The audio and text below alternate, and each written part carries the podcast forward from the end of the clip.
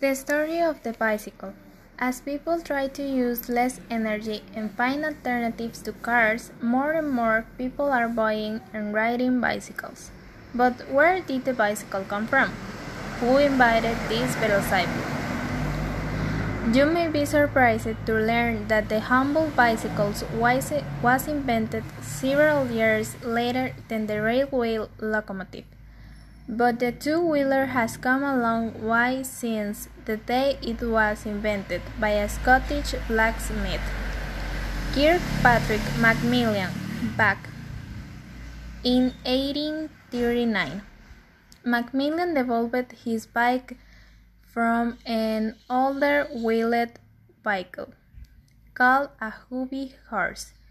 This was a wooden horse with two wheels. The riders the rider sat on the horse and pushed the vehicle along with his feet. It was not very, it was not very fast or safe vehicle, since it had no steering and no breakers. Macmillan name, nicknamed Matt Pate modified the hobby horse by adding a system of articulate bars. The rider could push the bars back and forwards with his feet and make the back wheel go round. He could also steer the bike as the front wheel could be turned. To demonstrate his invention, he cycled 60 miles to grow 60 miles to Glasgow.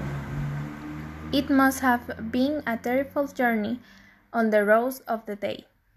Pate's bike did not have rubber tires or springs. Matt Pate was not recognized in his time, but other people because became interested in bicycles. Twenty-five years later, a Frenchman called Pierre Lallement, designed and painted the first bicycle with rotary pedals and in and in 1976 H. A.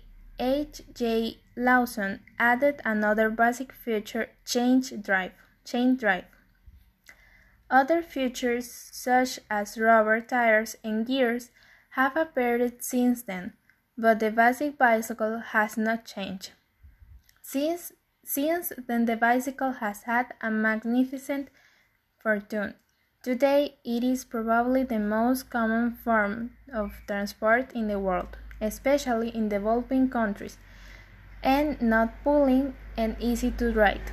It has a big future as the town vehicle of tomorrow. Thanks, Pate.